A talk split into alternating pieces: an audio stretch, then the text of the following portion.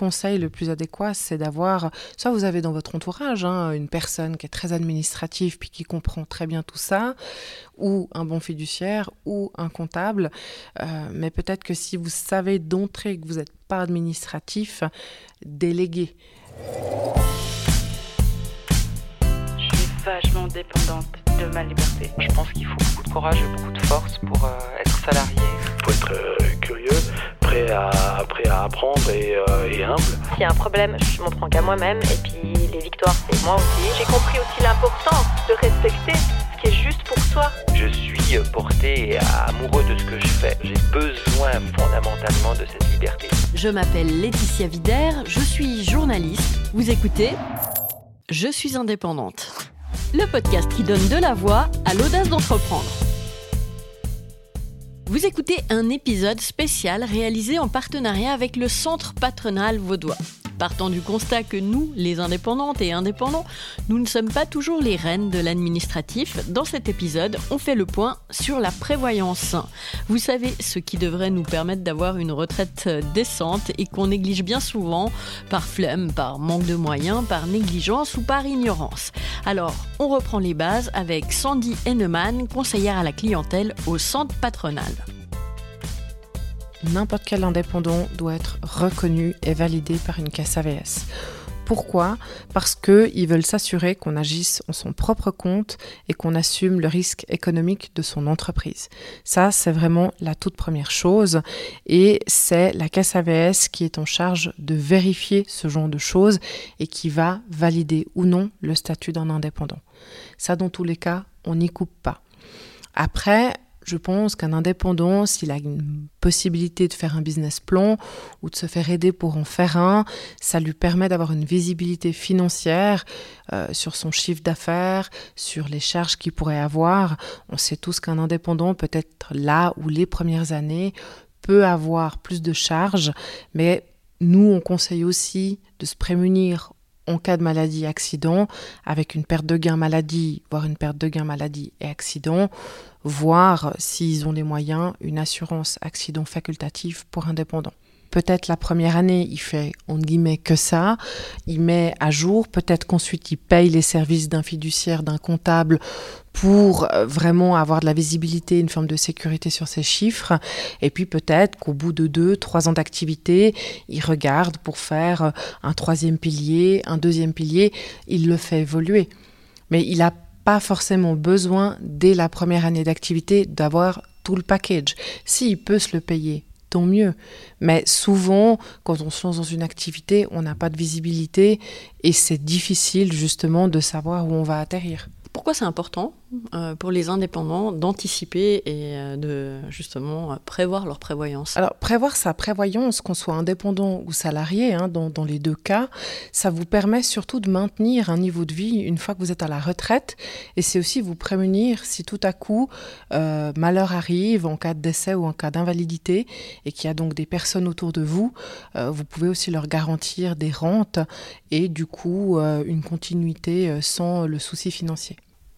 On sait que pour euh, beaucoup d'indépendants, euh, le deuxième pilier, par exemple, c'est souvent le premier euh, filet de sécurité qui passe à l'as, en fait. Quand on se lance dans l'indépendance, ou quand on gagne pas énormément, ou quand on a un peu peur des fins de mois difficiles, on va souvent se dire que c'est pas la priorité, ça et la perte de gain. Euh, du coup, pourquoi c'est pas forcément une bonne idée? Le deuxième pilier, effectivement, je peux comprendre qu'il vienne, je dirais, en seconde instance, surtout quand on lance son activité, puisqu'effectivement, ça a un coût. Le cas euh, où un indépendant n'aurait pas forcément des moyens euh, importants, je l'orienterais plutôt sur une assurance perte de gain maladie ou maladie accident pour qu'il puisse avoir en fait un gain qui est assuré pendant 720 jours, pendant deux ans. Ça, c'est la première chose. Après, s'il a possibilité de le faire, on peut aussi l'orienter sur un troisième pilier. Donc ça, c'est soit via une assurance qui va peut-être aussi proposer des compléments en cas de décès d'invalidité, ou bien euh, un troisième pilier bancaire.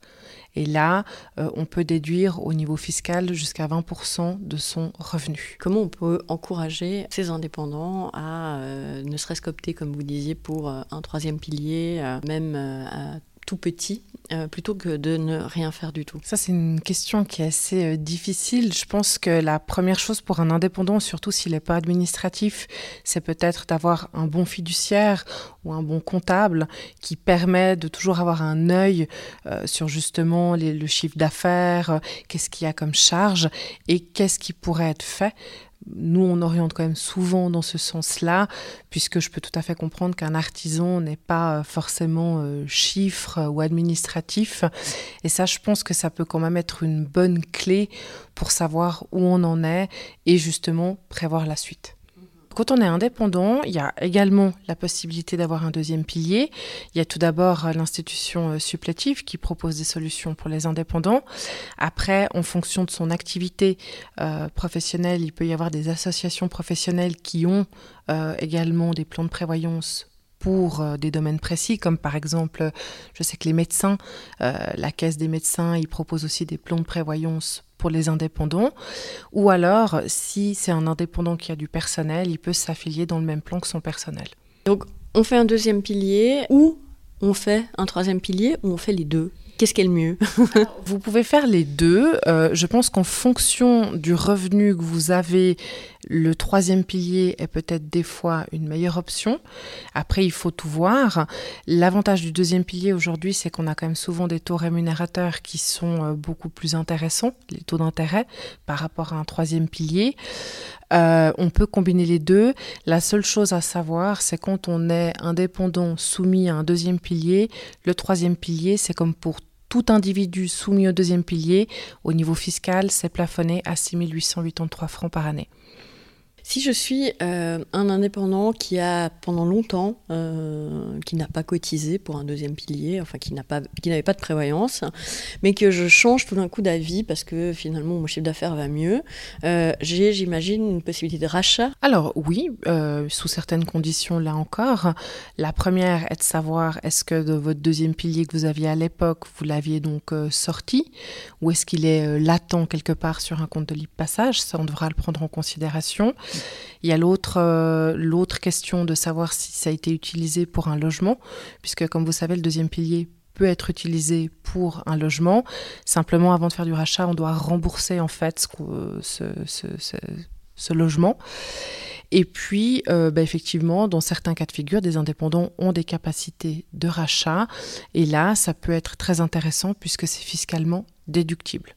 Si on prend ce cas de figure de quelqu'un qui n'aurait pendant, euh, je sais pas, 10 ans, 15 ans, euh, absolument pas eu de prévoyance et qui se dit tiens, bon, euh, finalement la retraite, je commence à la voir venir, j'aimerais faire quelque chose. Qu'est-ce que vous conseilleriez à un indépendant qui est dans ce cas? Je pense que la première chose à voir, c'est surtout financièrement combien il aurait besoin à la retraite. Donc c'est planifier sa retraite. Euh, c'est clair qu'on sait euh, plus ou moins, on peut demander des simulations pour la VS de savoir combien on toucherait. Euh, c'est quand même plafonné. Hein. Je veux dire, il y, y a des montants limites au niveau AVS. C'est quand même le but premier, c'est les besoins vitaux. Donc après, effectivement, s'il y a un trou, je pense que c'est important de le combler idéalement avec un deuxième pilier, puisqu'il y a cette possibilité d'avoir des rentes et de faire des estimations euh, pour se dire, voilà, est-ce que j'aurai assez pour la retraite ou pas Et si effectivement on constate un manque, le rachat permet de combler cela. Et l'autre avantage, ben, c'est que c'est aussi rémunérateur avec des taux d'intérêt nettement supérieurs à ce que vous pourriez avoir auprès d'un compte bancaire. En fin d'année, euh, l'indépendant, donc il va d'abord payer des acomptes sur une base de revenus qu'il aura estimée. Nous, en fait, on va se baser sur les chiffres fiscaux, donc la base de l'IFD, pour savoir quel est vraiment le revenu donc imposable au niveau fiscal et aussi les bases de cotisation pour l'ABS. Et en fait, si le, le revenu estimé était trop bas par rapport à ce que l'indépendant a réellement gagné, il va devoir payer dans un délai de 30 jours euh, bah, la différence. Et cette différence peut également être majorée par un intérêt moratoire de 5% par année. Et ça, euh, souvent, c'est un aspect qui est négligé par certains indépendants et qui est plutôt douloureux. Je confirme. Parce que ben, on se retrouve tout à coup euh, à devoir payer une facture qui est très importante. Ce que je peux comprendre, c'est vrai quand on commence son activité, peut-être qu'on se dit bah tiens, j'annonce 20 000 pour euh, y aller un petit peu tranquille. Et puis des fois, bah, c'est vraiment bah voilà, comme je disais, le côté administratif, on le laisse un peu de côté. Et puis peut-être qu'au bout de deux ans, trois ans, on est plutôt sur une base à 50 000. Et puis là, ben l'AVS, comme il y a toujours un décalage, hein, vu qu'on on est basé sur tout ce qui est fiscal, il y a toujours un décalage. Euh, il peut y avoir de très mauvaises surprises. C'est peut-être un point intéressant aussi pour euh, les indépendants qui sont nombreux, je le sais, à payer leurs impôts euh, avec un peu de retard euh, et qui du coup négligent en fait toute la chaîne finalement. Au, fond, c'est quand même un peu le, souvent le problème des indépendants qui sont pas tous, hein, mais beaucoup, pas des foudres de l'administratif. Hein. donc du coup, quand quand on se retrouve dans, vous, vous disiez à un moment donné, on peut, ça peut être majoré, ça peut, ça veut dire que c'est pas nécessairement le cas. Qu'est-ce qui va déterminer euh, cette ça va, ça va surtout être en fait le, montant, euh, la différence du montant. Si elle est vraiment euh, trop conséquente, là, effectivement, l'intérêt moratoire, vous y aurez droit. Quoi. C'est voilà. J'ai envie de dire, il y, a un truc que j'ai envie de dire en fait comme ça, c'est qu'en fait c'est quand même compliqué pour, euh, pour des, des, gens qui sont un peu allergiques euh, aux chiffres, au fond, tout, tout cette, euh, ce système de piliers, etc. comment on peut se faire accompagner Alors on l'a dit avec une fiduciaire, comment on peut se faire accompagner autrement? Il y a d'autres solutions pour se faire un peu accompagner dans, ce, dans ces méandres quand on les trouve justement complexes en fait, non. C'est pour, moi vraiment le conseil le plus adéquat, c'est d'avoir. Soit vous avez dans votre entourage hein, une personne qui est très administrative puis qui comprend très bien tout ça, ou un bon fiduciaire, ou un comptable. Euh, mais peut-être que si vous savez d'entrée que vous n'êtes pas administratif, déléguer. Euh, puisque quelque part, euh, peut-être que quelqu'un fera plus attention à ce genre de choses, euh, et ça vous évitera, voilà, comme je vous disais avant, de mauvaises surprises. Je peux comprendre qu'une personne qui, qui, a une activité plus artisanale ou sur le terrain, elle n'a pas ces choses-là en tête. Je veux dire, chacun son métier. Nous, on fait ça toute la journée, on voit ça toute la journée, on baigne dedans.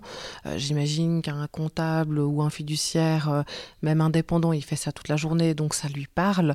Donc après, chacun son métier, il faut, faut, aussi euh, dire ce qu'il est. Résumer tout ce qu'on a dit, euh, au fond, si on veut faire les choses bien, être euh, préparé au mieux pour la retraite, qu'est-ce qu'il faut faire? Aux alentours de 40-45 ans, c'est se poser la question de qu'est-ce qu'on a actuellement au niveau de sa prévoyance, que ce soit au niveau d'un premier pilier, deuxième pilier, si on a des années manquantes, si on a un troisième pilier, ou qu'est-ce qu'on a? De faire un peu une sorte de bilan.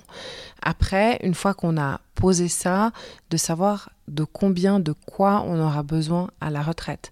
Une personne qui a, j'imagine, acheté un bien immobilier, les banquiers lui ont certainement fait les calculs pour avoir un peu cette vision.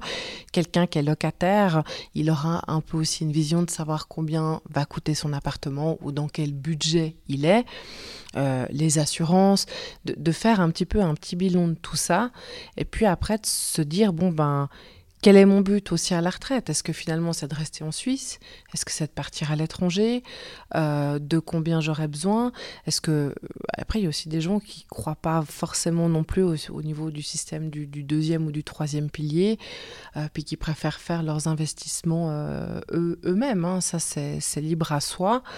dans tous les cas, l'avantage d'un deuxième pilier, c'est que vous avez le choix entre une rente ou un capital.